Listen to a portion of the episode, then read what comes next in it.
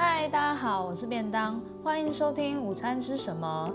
午餐吃什么？让你用不到一顿午餐的时间，听听我推荐的好书、好电影或是小故事。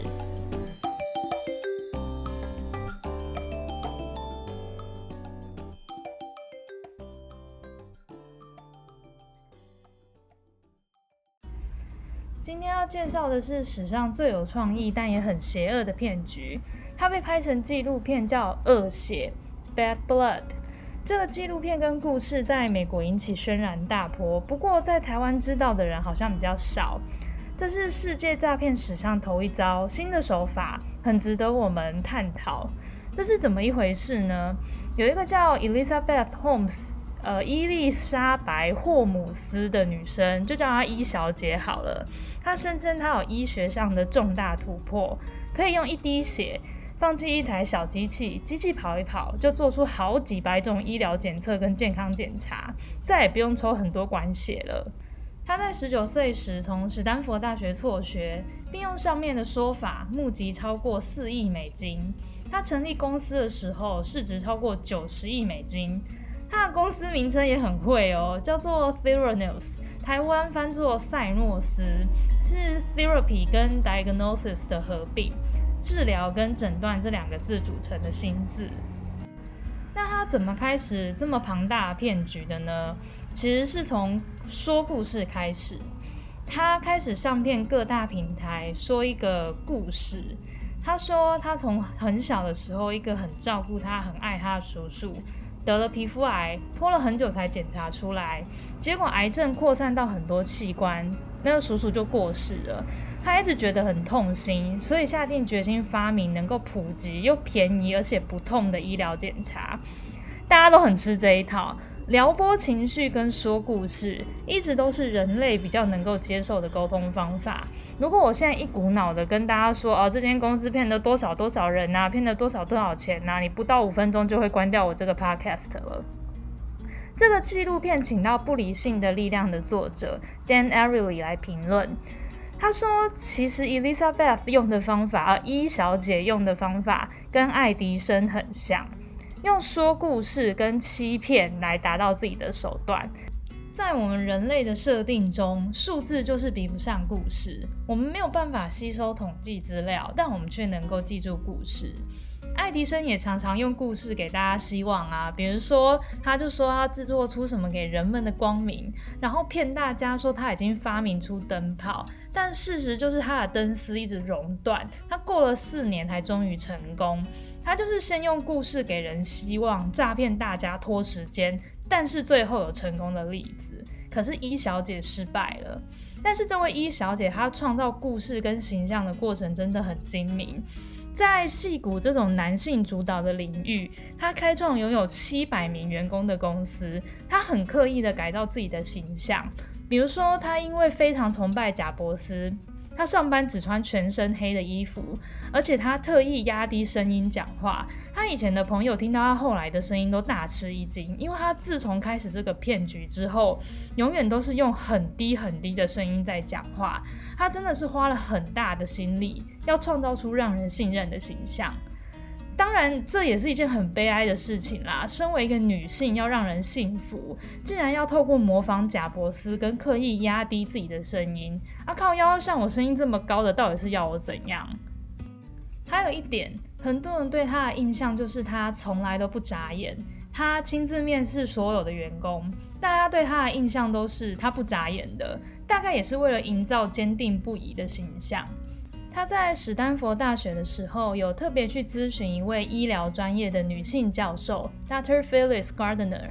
这是在初期少数直接跟他说：“伊小姐，你的做法不可能的人。”一开始，伊小姐其实还有想要把抗生素贴在一个小贴片上。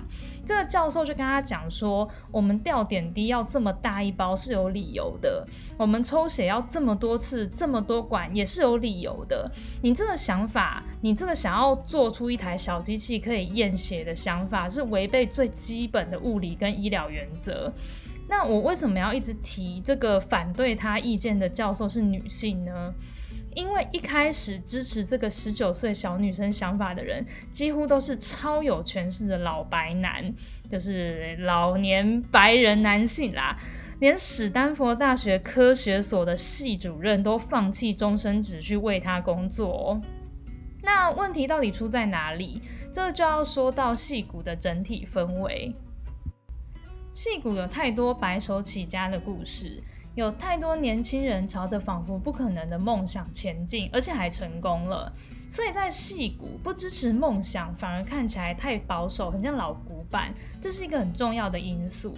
这也造成很多人完全不看这间公司的财报，就直接投资 Theranos，还有超多名人支持，像特斯拉和 Skype 的首批投资人，还有前国务卿季辛吉。季辛吉耶，经历过大风大浪的前外交部长哦，美国的国务卿就有点像是台湾的外交部长。季辛吉他也相信伊小姐，还有一个重要人物也有投资，叫做 George Shultz。这个人台湾人比较不知道，是前美国劳工部长、财政部长跟国务卿。这个人很重要，因为他自己的孙子后来也进了赛诺斯当实习生，然后尝试揭发这间公司。这件事情的演变越来越激烈，后来还有人加入跟伊小姐一起骗，是一个四十九岁巴基斯坦裔叫 Sunny 的软体开发专业老男人。他一开始几乎是一种崇拜跟尊敬 Elizabeth 的心态加入他的公司，成为他的伴侣，两个人一起骗哦。可是你获得那么多资金，不可能都毫无作为，总有一天会被抽资金的。所以现在要讲他们实际到底怎么骗。赛诺斯有一招很精明，他们邀请各大公司的大主管来参观，然后帮他们用微容器抽血放进机器，当着他们的面，然后就请大家出去吃豪华的午餐啊，然后再让员工把血从机器里面拿出来，冲到实验室去化验，借此让外面那些大公司的主管们相信他们那台机器真的有用，等他们吃完午餐回来，就可以拿到他们的验血结果了。他们把那台小机器取名叫做爱迪生。这台机器其实非常危险。研究人员在纪录片中里面有说，机器的原理是把微容器的血像滴管一样，一滴一滴的分到各个简体。问题是这个机器常常故障，因为它很小，然后又要让就是机器像滴管一样精细的把血分配到每个简体。这个机器常常故障。研究人员就要把手伸进去机器里面，很容易被刺到，那就很容易被感染。而且机器这台机器没有办法控制温度、速度，装血的容器还是玻璃装的，很容易打破，非常可怕。之后，塞诺斯就开始跟一间美国大型连锁药局叫 Walgreen，跟台湾的信义药局一样，只是吼 Walgreens 又是一间不看财报也不做测试，就跟赛诺斯签约的公司，他们开始在 Arizona 州的药局尝试让民众验血，可是他们根本没有能力验血啊，那该怎么办？他们就买入西门子的机器，然后骗民众说，哦，医生说你们这些检验项目啊，还是要抽整管血，然后就偷偷用西门子的机器验血。很多民众去到药局，发现自己还是要抽一整管的血的时候，就大傻眼。在这之前，伊小姐还有更高明的。他用自己的群众魅力，先在 Arizona 议会说服议会，让他们公司不用处方签就能自己做医检啊。在美国，如果你要做医检，其实是需要医生处方签的。他们拍了很煽动人心的广告，说美国医疗费用真的是逼死人。他们用多么便宜的价格给大批的民众带来健康，多棒多棒什么的。整个政治圈、科技圈、商界都被他耍得团团转。但是他们开放检测的项目越来越多，爱迪生这台小机器根本就没办法做，他们就创立自己的实验机构。问题是验出来的结果跟其他大公司或是医疗机构都天差地远，尤其是梅毒，他们只能抓出一半左右的阳性。大家想一下哦，这件事有多丧尽天良？意思就是没有验出来的人有将近一半。那这些人就觉得自己没有梅毒，有可能就继续大传染。还有人以为自己有癌症，结果就大崩溃。听到这里，大家不要以为这间公司只有骗受检民众，他们也压榨欺骗自己的员工。有一位真正医学体系出身的专家叫做伊恩，他帮助赛诺斯在初期拿到许多专利，但他很快就发现不对劲，这个机器根本不可能实现，他不可能办到这间公司想要做的事情。他想要阻止，他想要出庭告公司，但根本斗不过公司这个巨兽，他就发现自己走投无路，结果竟然就被迫自杀了。有工程师就表示说，他觉得要做到想做的医学检验，机器不可能那么小，他就建议公司说加大机器的 size，他就被批评说，啊，你根本不是戏骨人呐，就呛你不是科技人，不属于戏骨，不是够格的工程师的意思啦。然后他们公司为了保密，也开始设立门禁卡，监禁你的 email，甚至你键盘打过字，公司都知道。还禁止你把工作内容告诉家人，他们的各个组别呢都独立作业，不能沟通，所以工程师永远不知道医疗组的进度。最后还搞到同事之间打招呼只能把对方当空气，因为怕被告密。都已经到这个地步，还有人称这些公司是医疗界的苹果。刚刚我们讲到前国务卿 George Shultz 的孙子，就是想要尝试揭发这间公司的人。结果赛诺斯就派人去找他阿公，就是那个有名的国务卿。他们派的是全美国最应该要说可怕还是恶名昭彰一个律师。他们找了一个全美国最厉害、最可怕的律师，叫 David Boyce。这个律师非常有名，他曾经帮 Me Too 的加害人辩护，也曾经让比尔盖茨大赔钱。在美国讲出他的名字，大家都怕。总之，塞诺斯就雇佣这个律师。对付所想要指控公司诈骗的人，美国前国务卿的孙子，诶，他们一整家花了四五十万美金打官司，甚至要卖房子，就为了因为这个孙子想要揭发公司的恶行。而且一开始这个国务卿老阿公 George 啊，他还不相信自己的孙子，他觉得一定是孙子错了啦。其他还有赛诺斯的女性员工啊，被跟踪威胁，整个公司根本花了大把的心力在压制异己，就是不要让真相被揭发。为什么 Elizabeth 可以把大家都骗成这样呢？我们回到前面提到的《不理性的力量》的作者 Dan Ariely 的研究，他说他曾经做过一个骰子实验，就是请受试者掷骰子。直到一点就给你一块，直到六点就可以六块。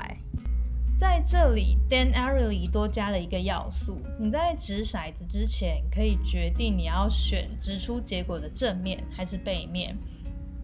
比如说，你掷出一点的话是正面，背面就是六点嘛。那你掷出两点的话，背面就是五点。你可以自己决定你要选正面还是背面，你不用告诉测试者。结果测试出来的结果，大家都幸运的超过统计学呢。实验的下一步是 Dan Ariely 帮受试者接上测谎器。原本测谎器都能够测出受试者说谎，但接着他跟受试者说：“你们掷骰子获得的钱啊，都会捐给慈善机构。”结果测谎器就完全失效了。意思就是，当人们相信自己在做善事的时候，就完全不在乎说谎了。有没有可能，是不是一直以来，Elizabeth 都相信自己能够做出伟大的改变，做出真正的好事呢？我们永远不会知道。但他的确用了同样的道理骗了许多人。嗯，我自己觉得，除了欺骗自己有一天会成功，会成为医疗界的贾伯斯，到走火入魔的境界以外，支持他的人也是觉得自己是先知。过往那么成功，经历过那么多事情，做过那么多成功的判断跟预测，不支持未来的梦想，就好像自己是笨蛋一样。如果他是下一个贾伯斯，如果他是下一个马克·祖克伯，或是伊隆·马斯克，那怎么办？这就是整个戏骨的氛围。Elizabeth 代表的就是戏骨，他的一切作为就是为了达成不可能，这也是让大家完全不检视他的成果就拼命的投资给他的重要原因之一。我们一定要提一下，那个国务卿的孙子叫做 Tyler Shultz，他曾经说，也许他有觉得说他也许是自己疯了，毕竟那么多人，那么多有权势的人，几乎都是社会上的精英，甚至奥巴马团队都相信 Elizabeth。也许是自己病了，也许真的是自己太笨。我只能说骗人可以骗到这种地步，也真的是绝了。去年还有 Elizabeth 的新闻，她有未婚夫了，然后还在外面晃来晃去，不晓得诉讼的结果会是什么。但我真的觉得这个故事有太多可以让人自省跟警惕的地方。现在《恶血》这部纪录片可以在 HBO Go 上面免完全免费收看哦。好了，今天的节目就到这里，大家下次再见啦。